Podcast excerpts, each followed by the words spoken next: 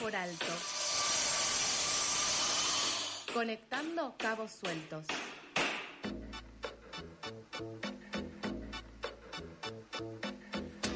Hoy estamos lunes 26 y en un par de días, o sea, mañana no, pasado, será 28 eh, de junio, Día Internacional del Orgullo. Para desarrollar esta temática eh, estaremos en conversación con Emilia Holstein, que es periodista y comunicadora feminista que está a cargo de las redes sociales de eh, Feminacida, un medio de comunicación y colectivo autogestivo que realiza una cobertura diaria eh, de la realidad desde una mirada feminista, popular, federal y de derechos humanos. Emilia, ¿cómo estás? Aquí el equipo de Pasadas, Nicolás y Nacho te saludan.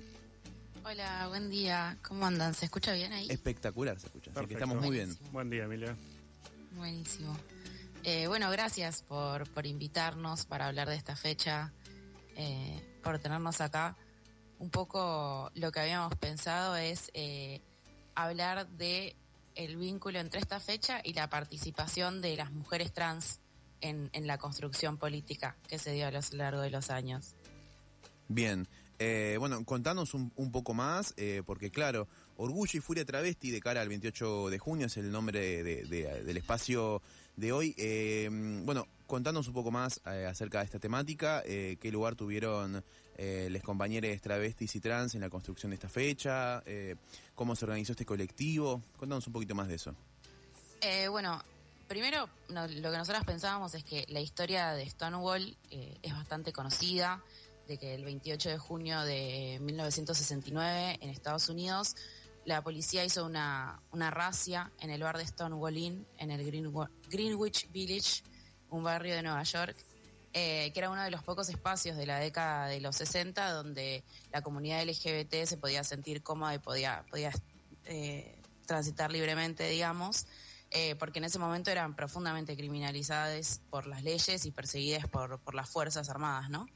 Y bueno, la noche del 28 de junio lo que pasó es que las personas que estaban en el bar, sucede esa racia y la verdad que estaban cansadas de la represión y de la violencia y le hicieron frente a la policía.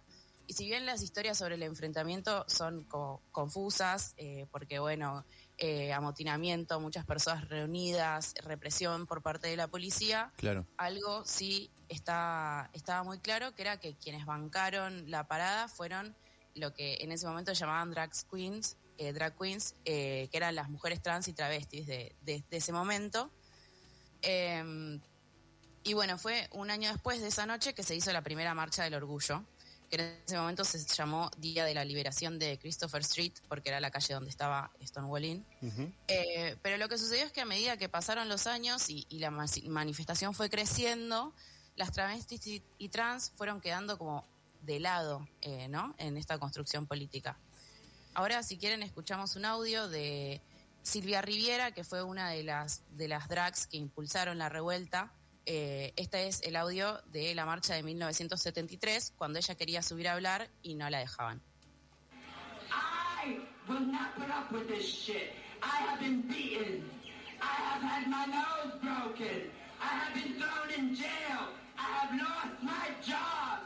I have lost my apartment for gay liberation. And you all treat me this way? What the fuck's wrong with you all? Think about that.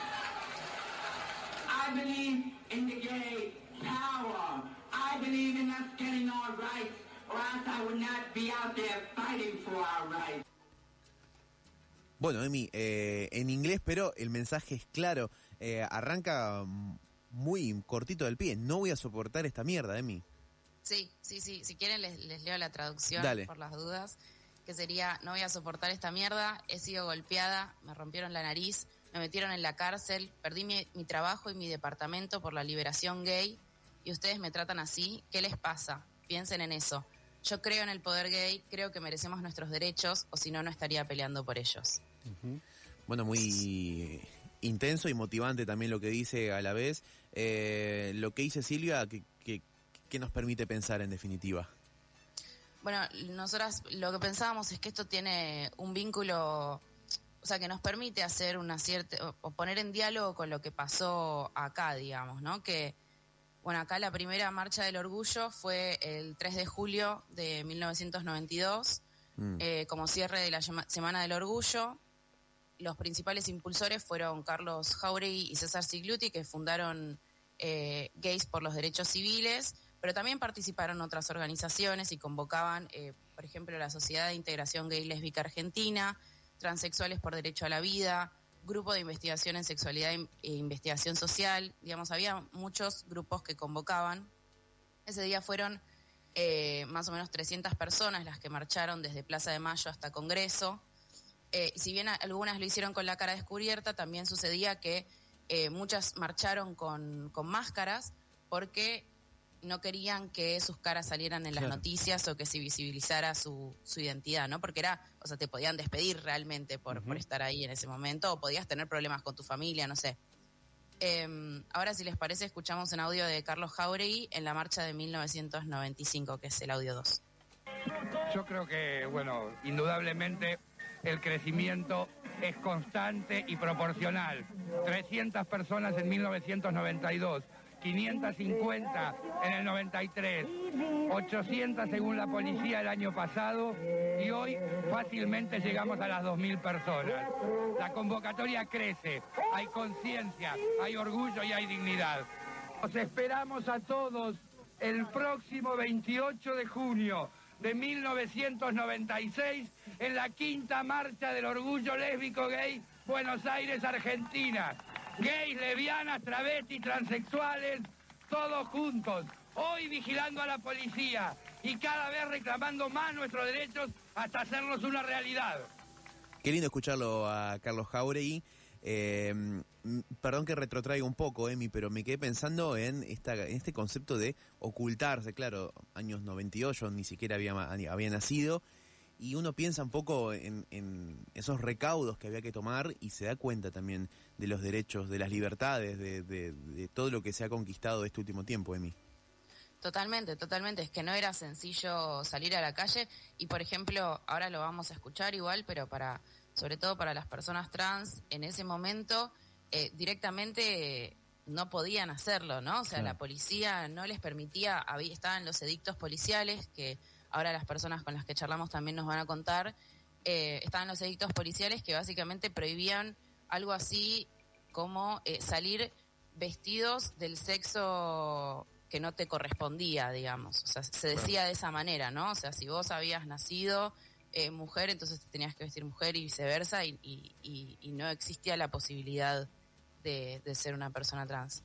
Eh, pero bueno, escuchándolo a Carlos, un poco lo que él dice también es que él tenía claro que la construcción política de este movimiento era con los gays, las lesbianas, las travestis y trans adentro, pero sin embargo lo que pasó a lo largo de, la historia es que muchas veces no se recuerda la participación de las personas trans en este, este proceso. Y, y nos parecía como muy interesante poder recuperar eh, su, su presencia y también como su organización no propia, o sea, digamos, de, de travestis y trans dentro del movimiento más amplio LGBT. Por eso hablamos con eh, Claudia Vázquez Aro, que es doctora en comunicación, docente en la Universidad de La Plata, fundadora y presidenta de, de Otrans, Argentina y militante travesti. Si quieren, escuchamos es el audio 3. y es Carlo- Carlos Jauregui quien empieza a convocar a las compañeras, una de ellas es Loana y otras, otros nombres más de compañeras que incluso murieron, pero que, bueno, tiene que ver con toda esta discusión que hemos dado también hacia adentro del colectivo, ¿no? De la diversidad sexual. Siempre las travestis y trans solamente hemos sido llamadas para eh, mostrar el glamour travesti o los cuerpos esculturales, sin embargo, no estábamos sentadas en la mesa de discusión desde cuál iba a ser la consigna de la marcha, de visibilizar nuestras problemáticas, que esto se va a dar a tiempo después, ¿no? Entonces, es necesario por ahí como, como ir echando luz, por un lado, de los modos de participación política y social de las travestis y trans en términos de organización y cómo aparecemos en los 90, ¿no? Producto de eh, la persecución extrema con los delitos policiales y los códigos de falta, ¿no? Donde hay mayor represión, ahí surge la organización. Sí, ahí la escuchamos a Claudia Vázquez Aro. Esto me hace pensar, Emilia, que es bastante interesante cómo eh, las travestis y las trans, pienso los nombres de Loana Berkins, también de Diana Zacayán, han participado en un montón de reivindicaciones del movimiento feminista desde hace mucho tiempo, por ejemplo, por el aborto legal. Recuerdo una foto de 2014 de Loana y Diana en las puertas del Congreso y que sin embargo fue mucho tiempo después que se las reconoció quizás en ese lugar y que siempre han estado liderando, incluso desde Stonewall, como bien decías, estas luchas por la, la comunidad y los derechos LGTB. Totalmente. Eh, para mí es interesante esto que dice Claudia de donde hay mayor represión, ahí surge la organización, ¿no? Como frente a todas estas violencias que, el colectivo vivió a lo largo de los años, se fueron organizando y, algo también interesante es que no fue solamente en los últimos años, ¿no? Para entender eh, cómo se llega a 1992 o cómo después se sancionan otras leyes, es importante ver que hacia atrás eh, también hay un, recorrido de organización, ¿no?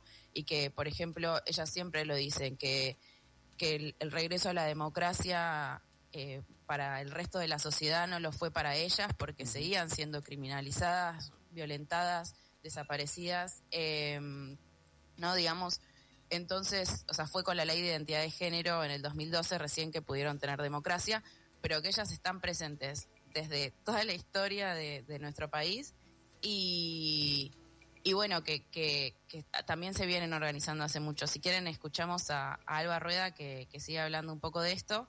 Ella es activista trans, es ex secretaria de Políticas de Diversidad del Ministerio de las Mujeres y actual representante especial sobre orientación sexual e identidad de la Cancillería.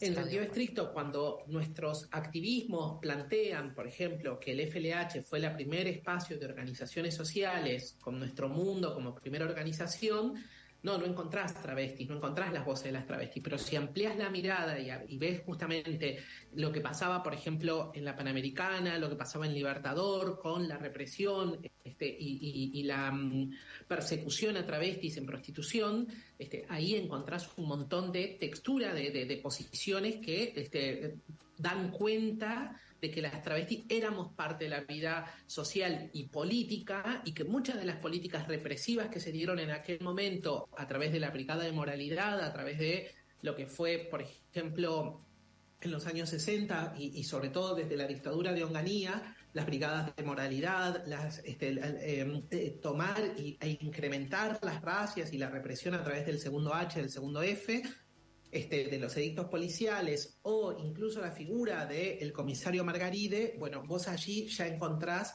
todo un este, cuerpo que tiene como destinataria de la violencia y de la represión, que después continúa este, en el periodo de transición democrática y por muchos años más, ves a las travestis como sujeto de, este, digamos, de la represión social, de la represión institucional, la violencia institucional fuertemente corta, este, digamos, o, la narrativa de la violencia institucional fuertemente atraviesa la agenda de la vida de las travestis y trans. Y, ahí lo que tenés es las resistencias, este, la, visibilidad de toda la, la, organización de las travestis en torno a denunciar esa violación sistemática de los derechos humanos, que se va a repetir después en el periodo de transición democrática, 83 en adelante, bueno, ahí Alba nos decía, nos mm, recuperaba un poco de lo que estábamos hablando antes también. Eh, y actualmente me parece muy importante traer esto que eh, está el, movimiento de las, de las trans y travestis históricas, que lo que piden es una ley de reparación histórica. Actualmente hay cuatro proyectos de ley en el Congreso que buscan que el Estado reconozca y repare todas las violencias sistemáticas que vivieron y que además asegure que no van a volver a suceder hablamos con una de las integrantes de este colectivo que está en el audio 5. Me llamo Patricia Alexandra Rivas, pertenezco a la organización Las Históricas Argentinas, tengo 56 años y soy una sobreviviente. Nosotras actualmente estamos pidiendo por una ley de reparación histórica para las personas trans mayores de 40 años. Las que sobrevivimos. ¿Por qué somos sobrevivientes y por qué pedimos la reparación histórica? Por todo el castigo sufrido, por la persecución, por la matanza, por el genocidio que nos hicieron vivir. Siempre fuimos perseguidas, torturadas, violadas, encarceladas y muchas compañeras ya no están pues fueron asesinadas. Por esa razón estamos exigiendo esta ley de reparación histórica. Y somos sobrevivientes porque nuestra expectativa de vida son 35 años y superamos la ley natural de nuestra existencia. Bueno, eh, esa es Patricia. Y, para cerrar y, y retomar un poco de todo lo que estuvimos hablando, eh, quiero dejarles una invitación que si bien en, acá en Argentina el miércoles no se va, no se realiza la marcha del orgullo, sí se va a estar haciendo la octava marcha plurinacional antirracista, basta de travesticidios, transfemicidios y transhomicidios, que va desde Plaza de Mayo al Congreso. Eh, allí las, las trabas, les trans, van a estar pidiendo, entre otras cosas, esta ley de reparación histórica, pero también el derecho a una vida digna y sin violencias. También marchan por Tehuel de la Torre, por Sofía Fernández y por Cintia Moreira. Y bueno, ya lo dijeron ellas, el 28 de junio no hay nada que festejar si le siguen matando por su identidad travesti trans. Muchas gracias. Muchas gracias, Emi, también por el espacio, por la reflexión y sobre todo por compartir aquí la mañana de FM La Tribu con nosotros. Pasaba Emilia Holstein, eh, periodista y comunicadora feminista, integrante de Feminacida, aquí en Pasadas por Alto.